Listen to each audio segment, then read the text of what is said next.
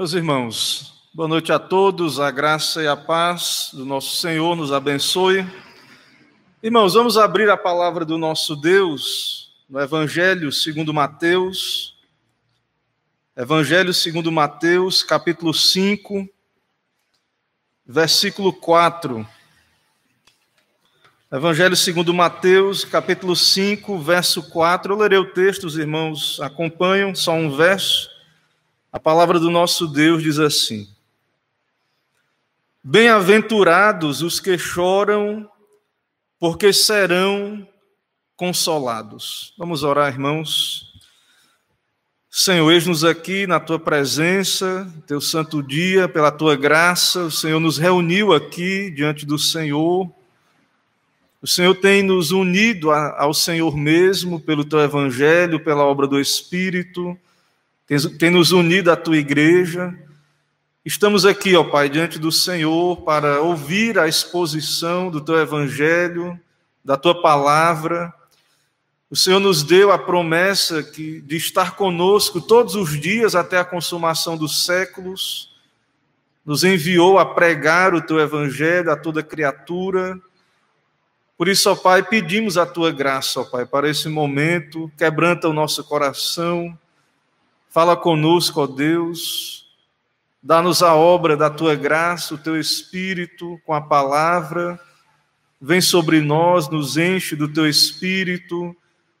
Abençoa, Deus, a tua palavra pregada, abençoa a pregação do teu Evangelho, que venha operar com poder nos corações, através da obra do teu Espírito e que tão somente o teu nome seja exaltado, ó Pai. Sabemos que nada somos, nada temos diante do Senhor. Recebe, ó Deus, nossas vidas aqui, esse tempo diante do Senhor. Perdoa, ó Deus, as nossas faltas, nos santifica, usa esse meio de graça para mudar, ó Deus, a nossa vida, o que tem de ser mudado. E que assim, ó Deus, venha o teu reino dentro de nós, nos transformando e que isso venha a ser manifesto, ó Pai, também através, ó Deus, de uma vida transformada, uma vida santa, uma vida obediente ao Senhor, que venha a ser, ó Deus, manifesto em uma nova direção de vida, em novos hábitos, em novas práticas, ó Pai. Assim nos abençoa, dá-nos a tua graça. Ao que pedimos, oramos em nome de Jesus. Amém. Irmãos, o nosso povo, o povo brasileiro, é conhecido como um povo sofredor, mas, sobretudo, o nosso povo é conhecido como um povo alegre. Então, de fato, apesar de sermos um país de tantas dificuldades, onde há tantas lutas, sofrimentos, há algo no estereótipo do nosso povo algo como um tipo de alegria que é louvada em nossa cultura, e de fato essa alegria ela é atraente às pessoas de modo geral. Esse tipo de atitude agradável, uma atitude cativante, isso desperta o interesse das pessoas ao encontrar esse tipo de, de postura e de atitude. Então, em geral, as pessoas bem vistas, as que alcançam geralmente alcançam proeminência. Geralmente essas pessoas têm um perfil atraente, muitas vezes sorridente. E, de modo geral, nós não queremos estar próximos das pessoas tristes, melancólicas, mas ao lermos esse texto da palavra de Deus, nós somos confrontados, mais uma vez, com esse perfil do servo de Cristo. Esse perfil do bem-aventurado, daquele que é feliz conforme a Escritura, não conforme as expectativas do mundo. Então, segundo Cristo, o Senhor Jesus Cristo fala com autoridade, aquele que é Deus homem, ele então ensina aos seus discípulos, ele instrui, e ele traça nessas bem-aventuranças um perfil daquele que é feliz ou bem-aventurado. E ele diz: feliz, bem-aventurado aquele que chora. Quem é esse feliz? Quem é esta pessoa bem-aventurada? Né? A W. Pink, no seu comentário, ele diz o seguinte: ele faz, uma, faz algumas perguntas. Ele diz assim: se essas pessoas são abençoadas, por que estão chorando? Veja, se essas pessoas são abençoadas, por que estão chorando? Se estão chorando, como podem ser abençoadas? Então, irmãos, diante do, da expectativa do mundo, do perfil, do estereótipo do que é alguém feliz, ouvir as palavras de Jesus, de fato, para o mundo isto é loucura. O que temos aqui nas bem-aventuranças é algo contrário ao que os homens de todos os tempos e épocas esperam. Quem é que o mundo considera feliz, bem-aventurado? Com certeza é o oposto do que Jesus diz aqui: humildes ou pobres em espírito, os que choram, os mansos. Ele diz os que têm fome e sede de justiça, e etc. Os misericordiosos, os pacificadores, os perseguidos. Com certeza, para o mundo, não são estes os bem-aventurados. A verdade, irmãos, é que a sabedoria do mundo e no nosso tempo, mais ainda, isso tem se fortalecido. As pessoas estão procurando a felicidade, e isso é natural. O ser humano procura a felicidade. Mas o caminho não é o bíblico, as pessoas não vão à Escritura. Elas não param para ouvir a palavra de Deus, ou ler a Bíblia, ou ver o que Deus diz sobre o que é uma pessoa feliz. Mas o caminho do mundo é evitar o caminho da dor e da dificuldade. O que o nosso tempo tem se voltado, a filosofia do homem e da mulher do nosso tempo é o que eu posso fazer para evitar a dor e a dificuldade. O que eu posso fazer então para me acercar apenas desse tipo de, de postura, de pessoas que me encorajem, que me falem o que eu quero ouvir. Então, o que o Senhor Jesus diz aqui, quando ele diz bem-aventurados ou felizes os que choram, é algo que não é natural. Mas, da perspectiva do discipulado, para o discípulo de Cristo, isso deveria ser natural. Porém, muita gente deveria ser natural pela graça de Deus, pela obra do Espírito, nós deveríamos ser quebrantados, pessoas quebrantadas, submissas a Deus. Mas por causa do pecado não é mais natural esse choro. O homem não procura mais uma atitude humilde diante de Deus, aquela humildade, aquela pobreza de espírito. Mas uma primeira dúvida: será que essa tristeza aqui é algo apenas natural no sentido humano, sem a graça de Deus? Muita gente acha assim, ó, Jesus diz assim: bem-aventurados os que choram, porque serão consolados. E muita gente pode pensar assim, que é aquela frase que o mundo diz: não, ó, é, aguenta aí que vai passar. Você vai chorar, vai sofrer, mas um dia tudo passa, essa dor vai passar. Ou seja, vai dar certo, apenas uma confissão positiva que vai dar tudo certo. Será que é isso que Jesus está dizendo? Não, irmãos. Não é isso que encontramos à luz de toda a Sagrada Escritura, à luz do ensino do nosso Senhor Jesus Cristo. Não é uma confissão positiva. Jesus não é superficial, ele sabe o que é padecer, ele sabe o que é viver num mundo entre pecadores, ele sabe que o que ele pode, o que podemos esperar desse mundo. E humanamente falando, não é que as coisas vão melhorar por elas mesmas. Não é isso. O Evangelho não nos, não nos ilude, Cristo nunca nos ilude, nunca é superficial. O que Jesus está citando aí, esse consolo, assim como esse choro, ele é espiritual. A pobreza que Jesus falou, a humildade, era uma pobreza espiritual. E essa tristeza, esse choro, esse luto, que é bem-aventurado, Esse luto ele é espiritual. Não é algo que o homem sem Deus experimenta. Jesus está descrevendo aqui a vida cristã, o que é o cristianismo, o que é um discípulo. Ele não está falando de algo natural, porque todos nós, irmãos, não se iluda, todos nós enfrentamos lutas, sofrimentos, tristezas. Nós causamos dor, outras pessoas nos causam dor e sofrimento. Nós vivemos num mundo em que há muito motivo para a melancolia, o lamento.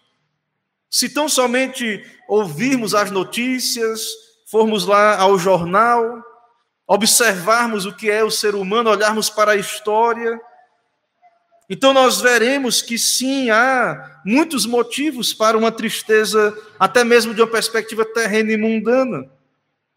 Mas Jesus não está falando disto, e também Jesus não está falando apenas de uma tendência natural à melancolia ou alguma doença.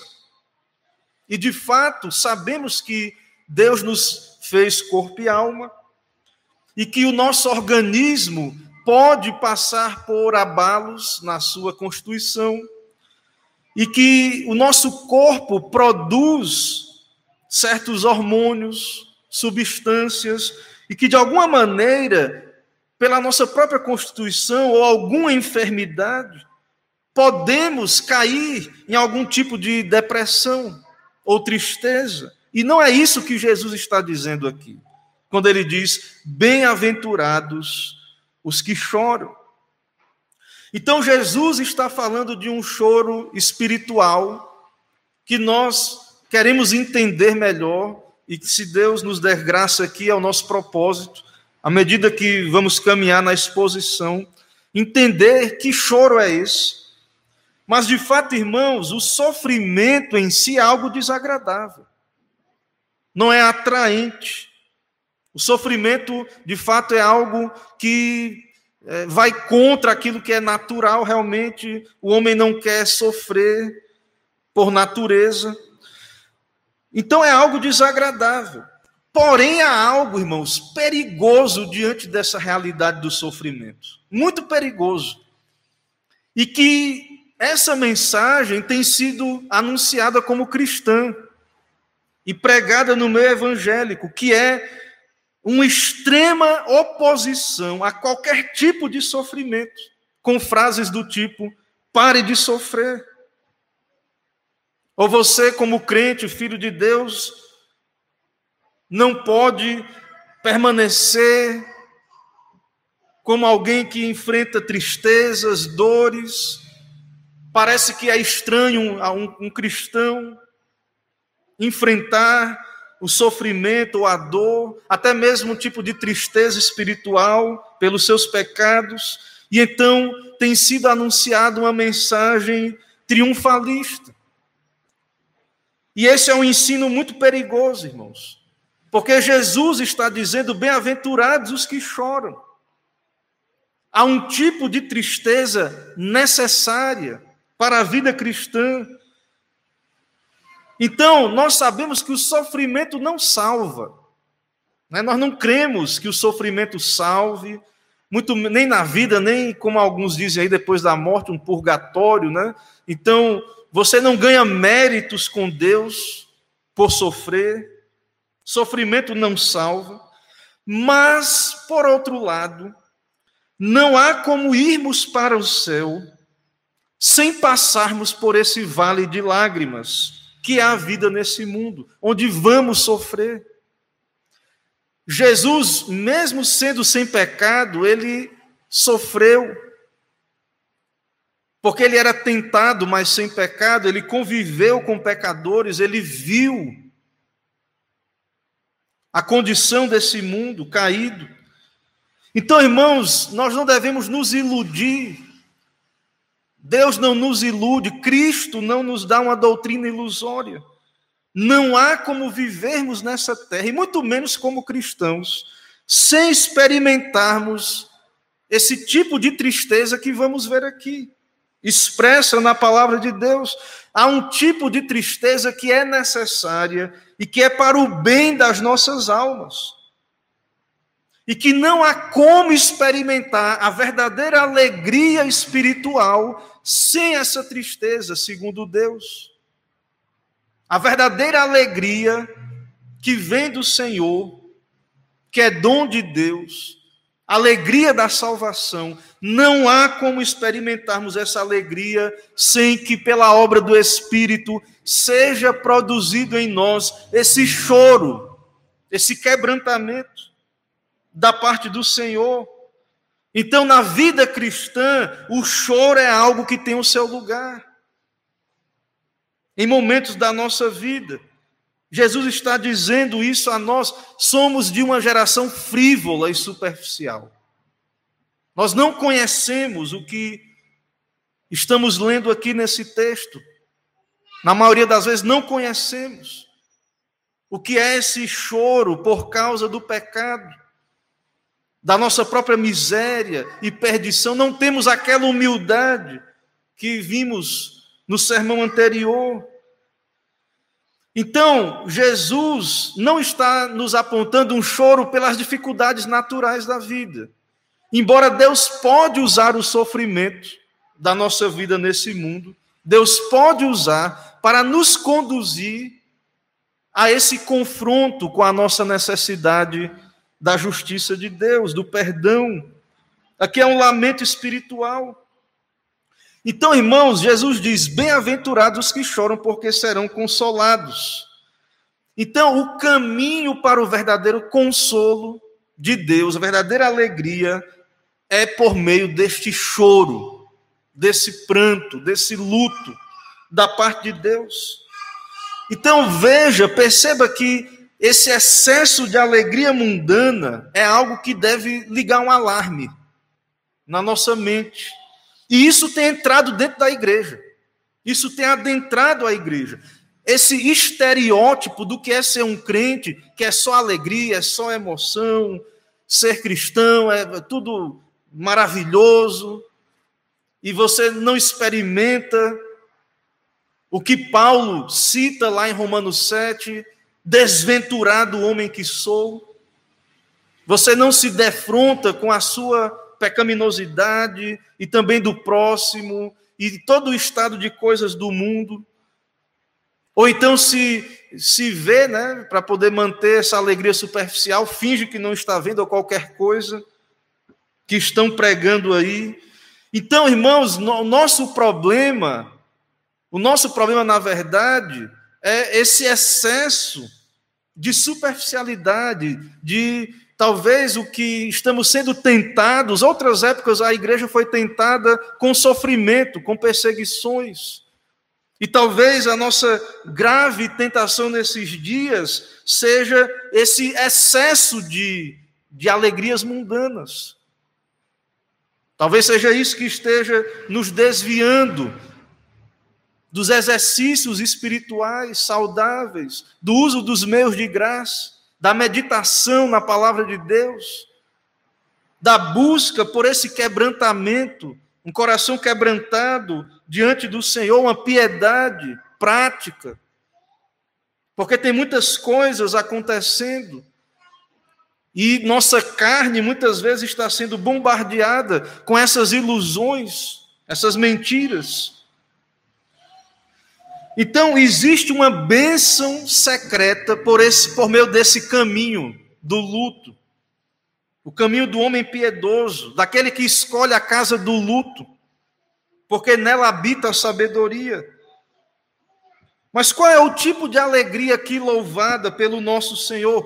Paulo diz, na sua primeira carta aos Coríntios, no capítulo 7, verso 10, Paulo diz ali: Porque a tristeza, segundo Deus, produz arrependimento para a salvação. Há uma tristeza, segundo Deus, que Paulo diz, que produz arrependimento para a salvação, que a ninguém traz pesar. Mas a tristeza, segundo o mundo, produz morte. Então, não é todo tipo de tristeza que é aqui recomendado.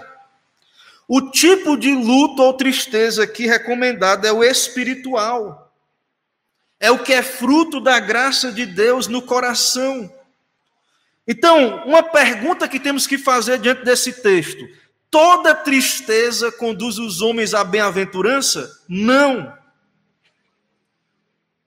Muitas vezes podemos nos enganar e ficamos nesses extremos aí, achamos que o crente tem que ser só uma pessoa triste ou então só uma pessoa alegre e não entendemos qual é a tristeza que o Senhor nos recomenda. Então precisamos entender. O pregador puritano Thomas Watson, ele lista algumas tristezas que devemos evitar para o bem das nossas almas. Em primeiro lugar, ele diz que há uma tristeza carnal quando lamentamos perdas materiais e terrenas.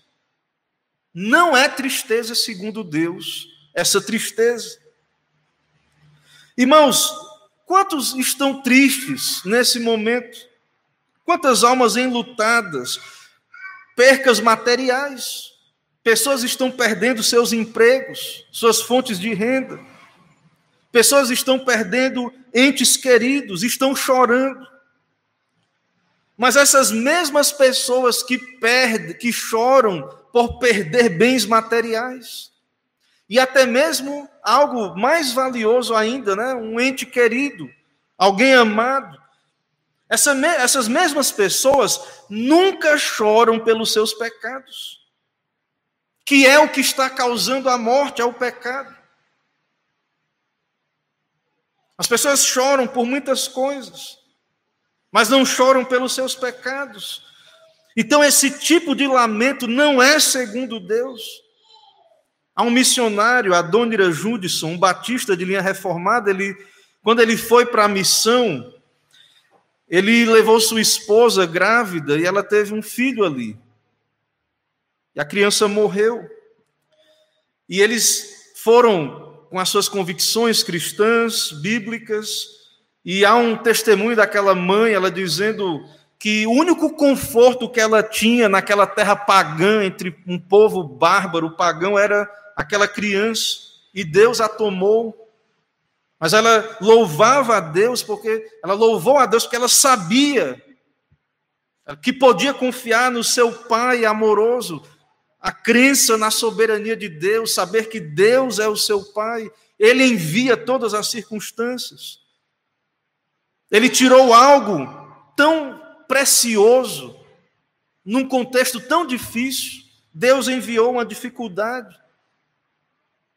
Mas veja esse casal piedoso, como eles estavam ali confortados e submissos à soberania de Deus com certeza humildes, com certeza sabendo que nada merecem da parte de Deus senão chorar pelos seus pecados. Mas, irmãos, nós será que conhecemos esse tipo de, de piedade? Porque, de fato, é, é muito grave, sofremos as perdas materiais, mas não sentimos nada, não há uma tristeza pelo pecado. E nós deveríamos nos entristecer grandemente por esse estado de coisas, por essa situação de dureza de coração. Existe uma outra tristeza também que não é segundo Deus, é uma tristeza diabólica, segundo Watson, que quando o homem não pode satisfazer suas cobiças. Então, as pessoas estão tristes porque estão perdendo bens, parentes, estão indo para o inferno, mas não lamentam, não estão preocupadas, estão preocupadas com valores, com tantas coisas. E essa segunda tristeza ela é diabólica, que é uma tristeza quando o homem não consegue satisfazer suas cobiças carnais. É, uma, é algo que faz o homem parecer com o diabo. Você lembra de Aminon, filho de Davi? Aminon se apaixonou por sua meia-irmã Tamar. E o texto bíblico diz que esse rapaz ficou doente, porque ele queria ter a sua irmã, cometer pecado, no caso com a sua irmã, mas não era favorável as circunstâncias a ele. E ele ficou ali adoecido, como doente. Outro caso é o caso de Acabe. Acabe se interessou pela vinha de Nabote. Ele viu a vinha de Nabote, era perto do palácio. Ele queria fazer uma horta, né? queria fazer uma, uma horta ali na vinha, perto da casa dele. E aí ele oferece comprar a vinha de Nabote, mas nós sabemos que as terras eram herança em Israel. Era um patrimônio, um legado que Deus deu e passava de, de pai para filho. E Nabote disse: Guarde-me o Senhor, que eu te dê a herança de meus pais. E Acabe ficou desgostoso, indignado. E ele deitou na sua cama, voltou o rosto e não comeu pão, ficou doente de, de raiva. Culpa de quem? Dele mesmo, do seu pecado. Porque não teve o que queria, a sua cobiça satisfeita. E o Watson cita ali algo ainda mais incrível, que é outro exemplo de tristeza que não é segundo Deus, é a tristeza do apóstata. Meus irmãos, é triste o homem que abandona Deus e muitas pessoas que um dia estiveram servindo a Deus. E devemos temer que muitos de nós não estejamos nesse caminho. Muitos dos que serviram a Deus se arrependem de um dia ter se arrependido, de ter sido parte da igreja. Acham que é perca de tempo, perderam o seu tempo, orando, ouvindo pregações, servindo a Deus, se arrependem de um dia terem feito parte da igreja de Cristo. Irmãos, que terrível enquanto se entristecem por tantas coisas, mas não pelas suas almas. Então, nós devemos entender, como igreja, que existem tristezas que parecem ser salvadoras, mas não são. Parecem ser salvadoras, mas não são. Perdão, além dessas tristezas aí que vimos, são outras tristezas que passarei a, a explicar agora. Então, essa tristeza que vimos aí não é segundo Deus. E agora também algumas tristezas que parecem ser salvadoras. Essas que vimos não, são tristezas carnais e mundanas. Mas existem algumas, alguns lamentos que nos fazem ver, será que vem de Deus mesmo ou não? Por exemplo, Judas. Irmãos, nós nos acostumamos a pensar em Judas, né? E de fato ele não é um eleito. De fato é grave o seu pecado, ele traiu o Senhor. Mas o, o que Judas fez é de nos fazer envergonhar muitos de nós que estamos dentro das igrejas cristãs. Quando Judas percebeu que traiu Jesus, lá em Mateus 27, 3 a 5, o texto diz que ele sentiu um remorso, uma tristeza, quando ele viu que Jesus foi condenado. E Judas devolveu as 30 moedas. Veja, ó, Judas, Judas fez uma restituição. Ele devolveu as 30 moedas e ele confessou o pecado. Ele disse: "Pequei traindo sangue inocente". Quanto, quanto dos nosso, do nosso arrependimento tem esses efeitos? Muitas vezes nem nos entristecemos, nem confessamos, e muito menos queremos fazer restituição. Porque existem pecados que exigem restituição. Que, e de fato, o arrependimento verdadeiro, ele, ele volta atrás, ele, ele abandona aquele caminho de erro. E Judas sentiu uma tristeza tão grande por ter traído o Senhor, um remorso, que não era o arrependimento para a vida, que ele foi lá e se enforcou. Essa, essa tristeza, irmãos, não é segundo Deus. Esse tipo de desespero não é, essa tristeza desesperada, não é evidência da obra da graça no coração. Então, geralmente há uma tristeza segundo Deus, mas Deus não nos permite cair nesse grau de desespero. Então nós devemos nos acautelar, porque muita gente vai nos acusar, a doutrina cristã, essa doutrina do pecado, ela, ela causa desespero. Mas, irmãos, quando pregamos o Evangelho, nós sabemos que quando Deus opera a tristeza segundo Deus, Deus, ao mesmo tempo, Ele não nos permite cair nesse estado de desespero, ou nos, nos autodestruir, como vemos aí o caso de Judas. Outro tipo de tristeza que não é salvador é, é a hipócrita, como a de Saul. Saul parecia arrependido, mas ele você vê, lê a história lá, ele continuava no mesmo caminho. A preocupação de Saul era manter o seu status, seu lugar no reino. Temos também uma tristeza condenada, que não é segundo Deus, que é uma tristeza, a tristeza quando é forçada pelos juízos divinos. É o caso de Caim. Caim disse: É tamanho o meu castigo que já não posso suportá-lo. Muita gente só expressa tristeza debaixo do juízo de Deus, de modo forçado. Mas então, irmãos, a pergunta para nós aqui nesta noite é: mas, pastor, então, se todas essas tristezas aí não agradam a Deus, não são segundo Deus, qual é o tipo de tristeza que devemos buscar?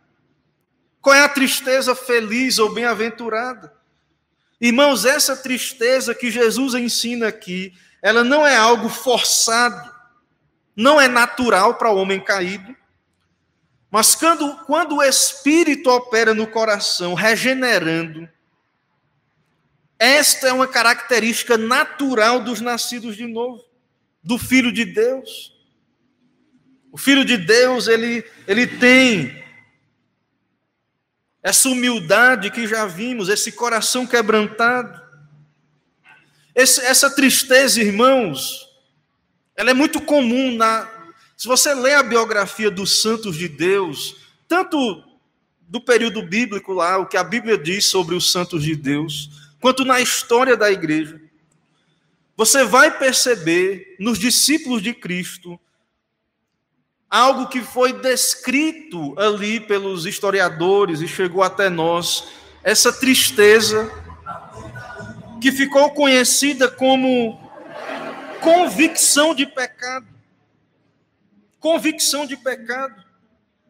É obra do Espírito Santo de Deus. O Senhor Jesus, ele nos disse Convém que eu vá, porque se eu não for, o consolador não virá. Se, porém, eu for, vou lhe enviarei. Quando ele vier, ele convencerá o mundo do pecado, da justiça e do juízo. Então, essa convicção de pecado é obra do Espírito Santo. Vem de Deus. Ele é quem nos convence, irmãos. Ele é o Espírito Santo quem nos faz ver que nada somos, que estamos perdidos. Jesus diz: do pecado, porque não creem em mim, da justiça, porque vou para o Pai e não mais me vereis, e do juízo, porque o príncipe desse mundo está julgado. Então, irmãos, não há como conceber a vida cristã de acordo com a Escritura, não há como conceber um crente em Cristo Jesus um servo de Deus, um eleito de Deus, que jamais experimentou essa tristeza. Há um sentido em que essa tristeza é o caminho para a bem-aventurança, é o meio que Deus quer nos levar para um estado de alegria, alegria da salvação. Então, primeiro precisamos ser confrontados, humilhados. Primeiro precisamos chorar, para que possamos experimentar, irmão, da parte de Deus, esse consolo que vem de Deus, do Evangelho, o perdão de pecados, a justificação, a adoção. Então, o crente, segundo a Escritura, é uma pessoa que, neste sentido profundo, é uma pessoa que chora. que é quebrantada. Agora a pergunta, irmãos, que não quer calar, é por que na igreja dos nossos dias nós não vemos essa manifestação de convicção de pecado. Meus irmãos, essa obra é uma obra do Espírito com a palavra. Deus é quem quebranta corações, Deus é quem humilha, Deus é quem opera este quebrantamento. Dr. Lloyd Jones, ele também ele faz, ele fez essa pergunta ali, eu achei muito interessante a sua resposta e, e concordo com ele. Diante dessa pergunta, por que que como igreja temos perdido a capacidade de experimentar esse choro espiritual? E Dr. Lloyd Jones ele diz no seu comentário que na verdade são pregações dele sobre o Sermão do Monte, ele pregou e foi escrito, né? E aí tem o livro aí, o comentário. Na verdade, ele pregou tudo aquilo que está ali. A opinião dele, irmãos, é que houve na igreja, no cristianismo, um abandono da doutrina do pecado e da doutrina da verdadeira alegria cristã e da conexão entre as duas. Porque parece estranho que para eu ter alegria, eu tenha que primeiro, eu tenha que primeiro chorar, me entristecer. É estranho. Parece confuso. Não parece aos olhos pela lógica humana. Como é que pode a pessoa para ter alegria, ela tem que ficar olhando e ouvir, aí vai na igreja, aí chega lá o pastor, prega a lei, aí confronta, diz: Ó, oh, você é miserável, perdido, pecador. Quem é que quer ouvir isso? Ou será que esse é o caminho para a alegria? Eu ir para a Bíblia e ver que, que todos estão perdidos, que há um Deus soberano que elege quem Ele quer. Como isso vai contribuir para a minha alegria? Eu tenho tanto, tantos problemas né, na minha vida já. E aí eu venho para a igreja, esperando né, ter um tempo ali de descontração e vou ter que ouvir essas coisas. Então, a igreja, irmãos, nós temos abandonado a doutrina do pecado. E isso vem de uma falta de percepção das pessoas que, para experimentar alegria no Senhor, temos que experimentar esse choro. Então, as pessoas se desagradam do que a Bíblia diz sobre várias verdades. Elas não querem ouvir, elas rejeitam essa doutrina do pecado, a depravação, o pecado original, a corrupção de toda a natureza humana. Então, é, junto com isso, também temos perdido a alegria da salvação. O que, é que as pessoas acham? A gente fala né, de salvação, e as pessoas até vêm à igreja, e muitas delas, até algumas, até se unem à igreja. Mas por que, que a gente não ouve mais falar daquilo que antigamente né, as pessoas diziam, né, a paz, a alegria da salvação? Então, aí, nós, como igreja, irmãos, temos abandonado essa doutrina. É claro que também precisamos experimentar essa doutrina. Precisamos orar, precisamos da obra do Espírito, aplicando em nosso coração essa doutrina. Não é uma questão meramente intelectual, precisamos que o Espírito aplique, quebrante. Precisamos olhar para a cruz de Cristo, ver o nosso pecado ali. Nós merecemos, merecíamos estar ali, não ele. Então, nós não a verdade, irmãos, é que nessa superficialidade em que vivemos, a verdade é que nós devemos nos perguntar, né? E diante da mensagem do mundo e até mesmo dentro das próprias igrejas, talvez lá no íntimo a verdade seja que nós não queremos sofrer. Agora, se nós não queremos sofrer, nós não queremos ser como Cristo, como Jesus. Será que queremos ser como essa descrição das bem-aventuranças? Qual é, o, qual é o perfil? Qual é o estereótipo? Se é que tem um apenas, né? Porque, claro que somos pessoas diferentes. Mas se há algo que nos une, se há algum tipo de experiência que nos une, é essa, registrada nas Escrituras.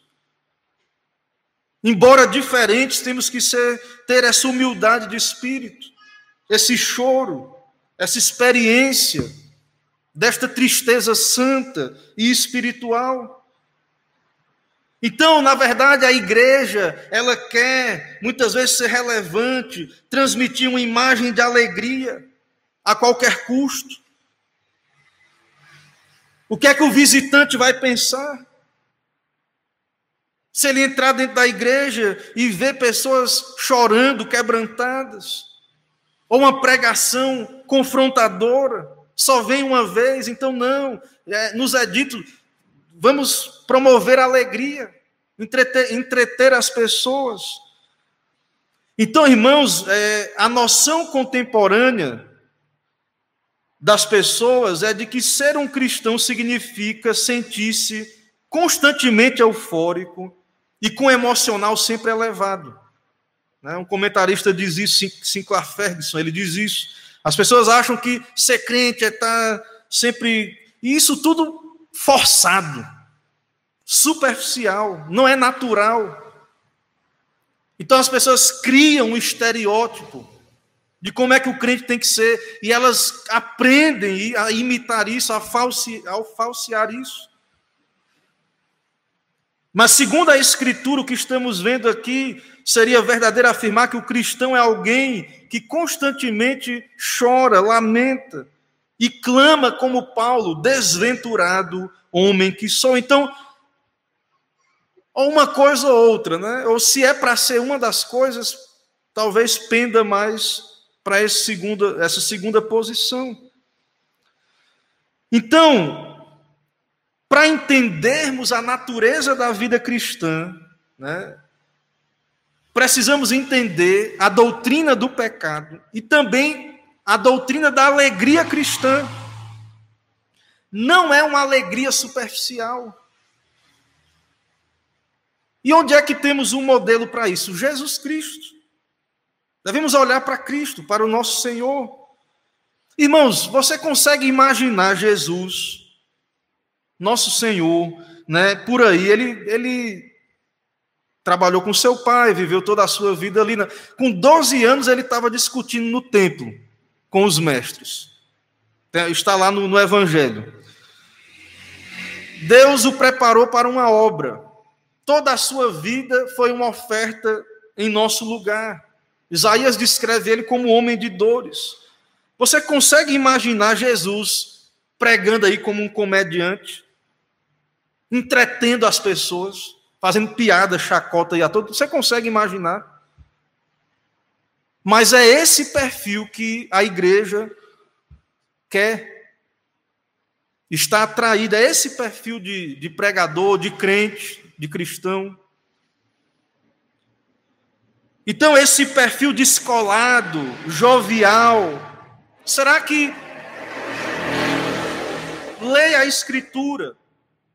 Veja a história do, dos santos de Deus. Leia as biografias da história da igreja. Veja se você encontra esse, eh, essa novidade que tem aí. Não, irmãos, nós vamos encontrar esses que Cristo está descrevendo, que choram, que são humildes de espírito, como o nosso Senhor era,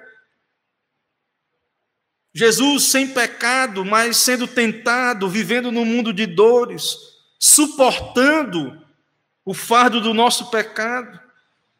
Então essas bem-aventuranças, elas estão conectadas. Bem-aventurados os humildes de espírito, e esses humildes de espírito choram. Então que choro é esse?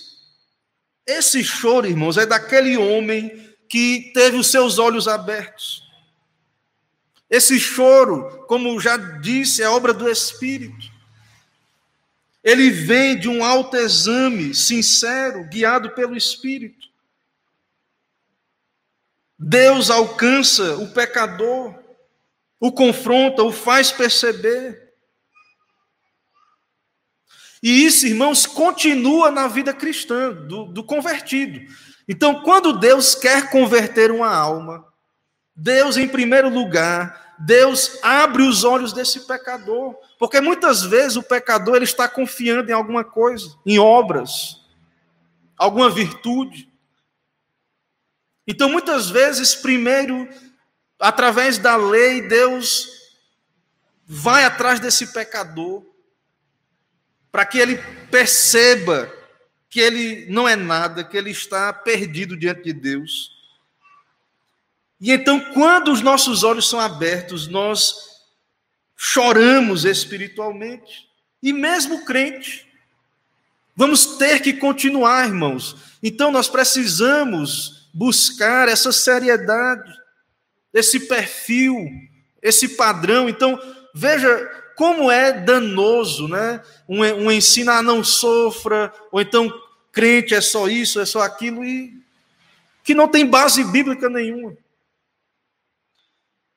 Novamente, Pink, ali no seu comentário, a W. Pink, ele, ele diz o seguinte: esse choro é pelo nosso próprio pecado, em primeiro lugar. É a referência primária. Mas, de modo amplo, o cristão é alguém que vai chorar. Porque há muita coisa, irmãos, pela qual lamentar.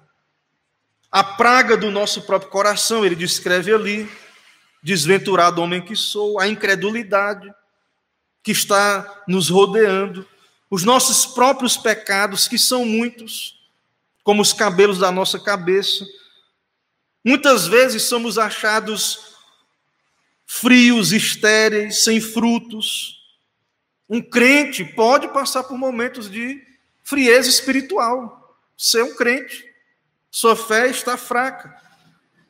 E ele deve chorar, lamentar essa condição nossa propensão para nos desviar de Cristo, nossa superficialidade, o pecado das, dos nossos irmãos, daqueles que estão sem Cristo, a falta de ensino da palavra de Deus nos púlpitos deve nos fazer chorar. Deus é desonrado com essas doutrinas falsas. Divisões na igreja devem nos fazer chorar. A maldade do mundo Tantas coisas, irmãos, que a palavra de Deus diz que o mundo está como que gemendo, como que em dores de parto. Então nós precisamos, irmãos, entender isso. Que há uma tristeza, um choro bíblico que todo crente em Cristo Jesus deve experimentar. Um choro natural, não é apenas porque perdeu alguma coisa ou por uma circunstância terrena. Então perceba que o foco, o alvo desse choro, segundo Deus, é o pecado. É a malignidade do pecado. Então precisamos orar a Deus, pedir ao Senhor que quebrante o nosso coração, que nos dê essa tristeza, segundo Deus para que possamos reconhecer a malignidade do pecado. Irmãos, o pecado, ele é ingratidão contra Deus, rebelião. E então volto a dizer, por que que não experimentamos como deveríamos esse choro e em consequência essa alegria indizível da salvação, de estarmos perdoados, então, a grande tentação que Satanás tem usado contra nós se refere a muitas distrações. E as pessoas não pensam mais nas suas almas. Elas, elas não é o tipo de vida que elas querem. Tem muito mais coisa aí interessante, né, para elas. Distrações. Não queremos perder o nosso tempo com exercícios espirituais. Vida devocional, leitura bíblica, autoexame,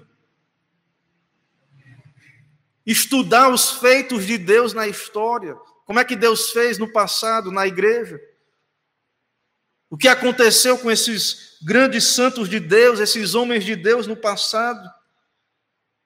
Mas o que nós queremos, irmãos, é aquilo que produz, que vai produzir as endorfinas, hormônios do prazer. Aquilo que o mundo tem e que tem nos prendido. E é claro que não é que o crente não possa ter algum divertimento, mas não a custo do seu bem-estar espiritual não tirando Deus do seu lugar, Deus é a, é a nossa relação mais essencial, Deus é o primeiro lugar em nossas vidas, Ele não é estraga prazer. Deus criou a, o prazer. Porém, irmãos, há tempo para tudo na nossa vida. Eclesiastes diz: há tempo de chorar, tempo de rir, tempo de prantear e tempo de saltar de alegria. Será que esse não é um tempo para chorarmos? Ou achamos que está tudo bem, enquanto existe essa esterilidade, frieza, enquanto não há arrependimento, tristeza segundo Deus?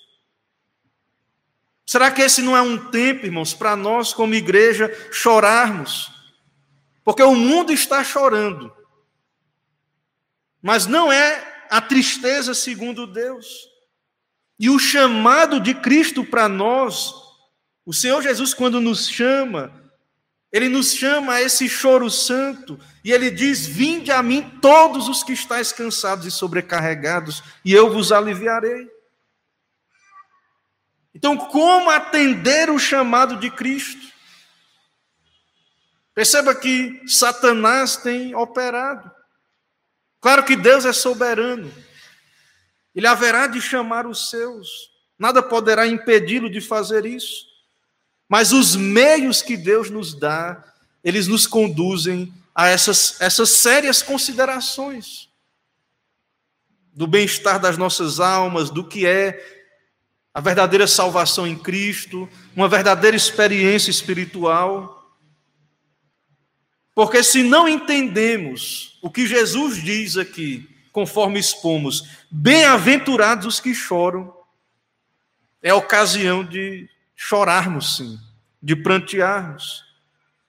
Então, irmãos, nós nos mantemos nessa posição, nós cremos no que o nosso Senhor nos diz e ensina. Bem-aventurados os que choram, porque estes sim serão consolados. Amém. Irmãos, vamos, vamos orar mais uma vez.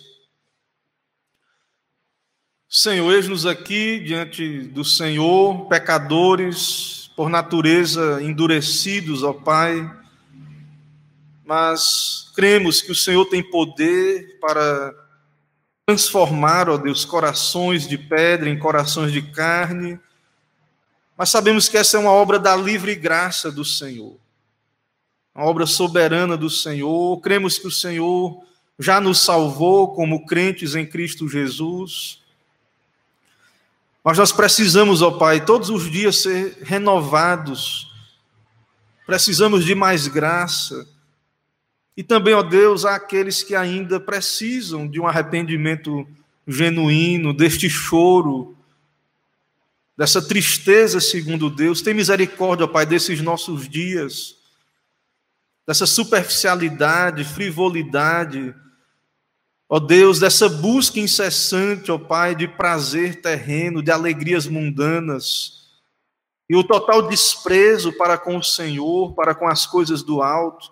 Tem misericórdia, ó Pai, nos ajuda a ordenar a nossa vida.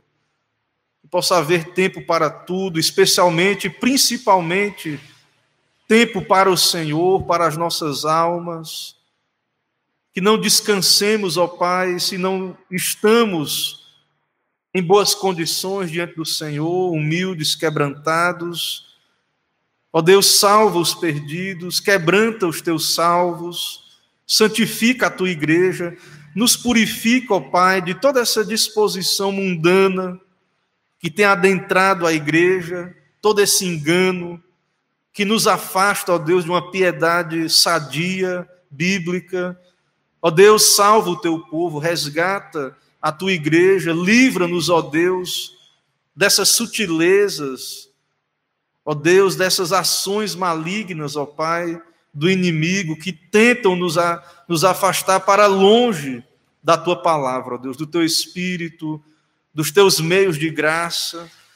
Toma esta igreja, ó Pai, toma o teu povo em toda a terra, aviva a tua obra. É o que pedimos, oramos em nome de Jesus Cristo, nosso Senhor. Amém. Irmãos, nós vamos cantar mais um hino final. Depois desse hino, nós faremos a oração final, encerraremos com a bênção apostólica e o tríplice Amém.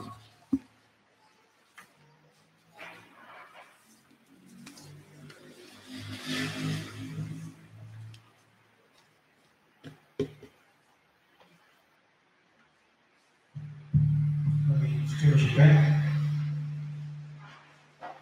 Vamos cantar o número número 108, Aflição Paz.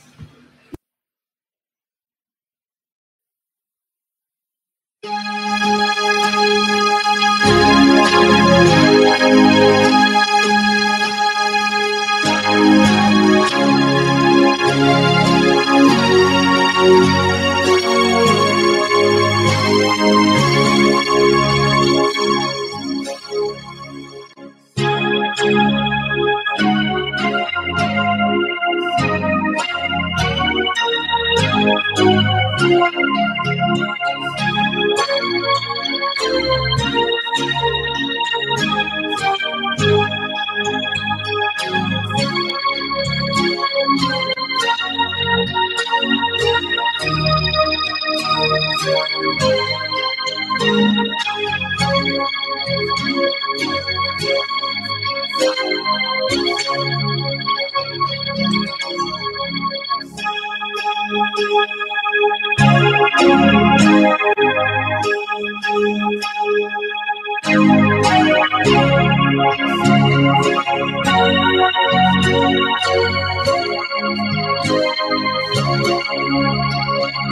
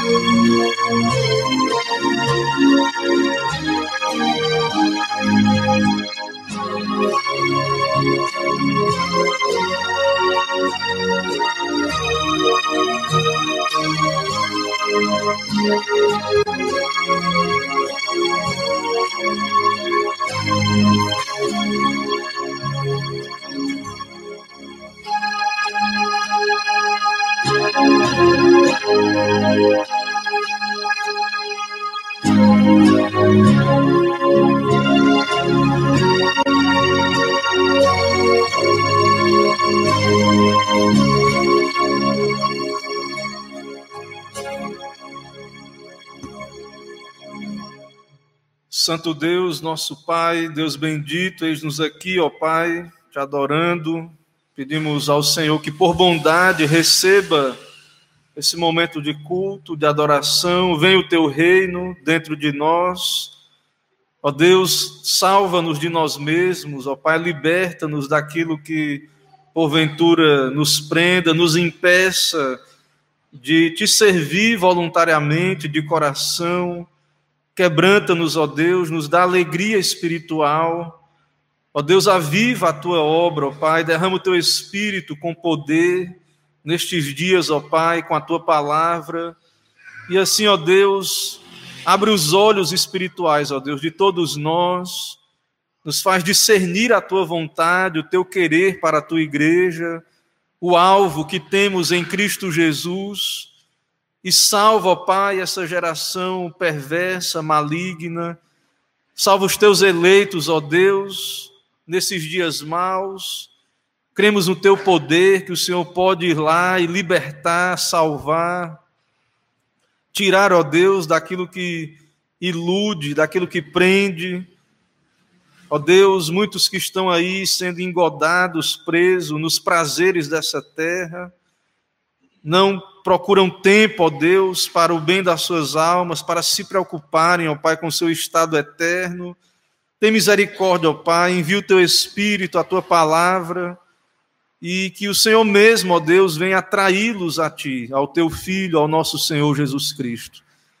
Venha o Teu reino, ó Deus, no nosso país, na nossa cidade aqui, salva os perdidos, usa, Deus, a Tua igreja, cada crente, a tua palavra venha repercutir, ó Deus, aqui neste lugar, onde aprover ao Senhor, e nos abençoa, Pai. Nos dá uma semana de paz, nos livra de todo mal, nos protege, nos dá a viver uma vida piedosa, nos dá graça, ó Deus, para te buscarmos todos os dias, que possamos, possamos nos lembrar do nosso compromisso com o Senhor, de estarmos andando com Cristo, tomando a cruz ó Deus, negando a nós mesmos e buscando alegria no discipulado, em sermos como Salvador, humildes, também ter essa tristeza segundo Deus, que promove vida em nossos corações.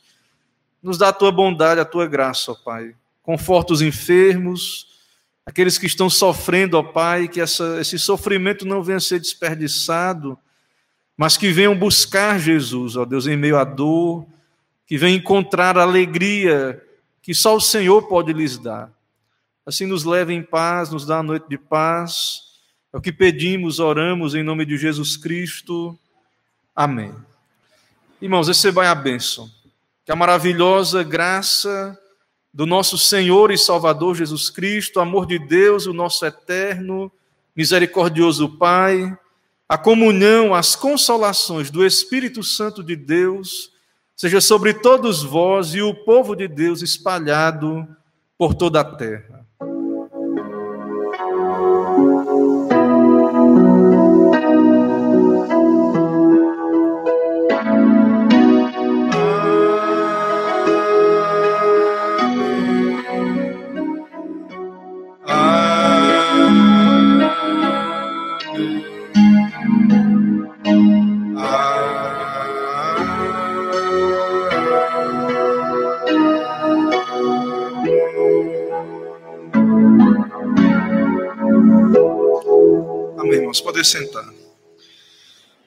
Meus irmãos, é, nós encerramos esse momento de adoração, dando as boas-vindas a todos os irmãos, amigos, visitantes. Né? Tem uma, uma irmã ali nos visitando, com seu filho, um casal que já tem vindo aqui. Todos são bem-vindos, né? nossa igreja está de portas abertas, estamos aqui para pregar o Evangelho de Cristo. E todos que nos acompanham também pela internet, né? É, Aqueles que moram aqui na cidade, sintam-se à vontade para também estar cultuando a Deus conosco aqui, servindo ao Senhor. Irmãos, nós já demos aviso pela manhã então não há muito o que dizer com relação aos avisos. Só lembrar que no dia 12, que será próximo sábado, nós teremos a segunda edição do Cristo no Lar, que é palestra para famílias, né? Então vamos continuar conversando, palestrando aí sobre o tema dos relacionamentos, à luz da Bíblia, certo? Então convide pessoas, tem um cartaz também, vamos divulgar, vamos é, estar nos programando na nossa agenda, né? Vindo com alegria participar desse momento e parece-me que também que a SAF irá também é, vai ter uma confraternização. Quem quiser, procure as irmãs da SAF. Você quiser contribuir com, com o Comes e Bebes, quem quiser participar, fique à vontade né, para estar conosco. E é isso. Então, os horários normais dos nossos trabalhos, terça, 18h30 e quinta, domingo, 9h30. E lembrando, irmãos, que é, a gente está fazendo confusão, porque antes nosso culto era 18h30, mas o o culto no domingo é às 18 horas. Então, é, principalmente os irmãos oficiais, irmãos que ajudam na, na organização, precisam se programar para chegar bem mais cedo, né? Do que então, na verdade, para nós que somos oficiais é horário do culto domingo é 5 e meia. Então você tem que estar aqui 5 e meia. Né? É, na semana também, quem vai abrir os oficiais é 18, 18 horas, né? o horário 18 e 15, alguns trabalham, não podem chegar, alguns nem podem vir, né? outros não podem chegar no, no horário. Mas é, vamos lembrar do nosso compromisso né, com essa obra que é do Senhor, com a igreja, essa instituição, e também lembre do seu compromisso com a sua família, né, o culto doméstico, com a sua vida pessoal, devocional diante de Deus, né? Então, é, que estejamos nos comprometendo com as coisas de Deus, colocando o reino de Deus em primeiro lugar, é, que isso é fundamental para o nosso bem-estar, né, para que experimentemos de fato aquilo que ouvimos né, aqui na igreja. Então, precisamos orar, pedir a Deus que venha o seu reino, que ele avive a sua igreja. Então, Deus abençoe a todos, vamos em paz e até uma próxima oportunidade. Amém. 19 horas, sábado, certo? Então, no caso, né, vamos chegar mais cedo aí, mas para começarmos, os visitantes né, podem chegar às 19 horas.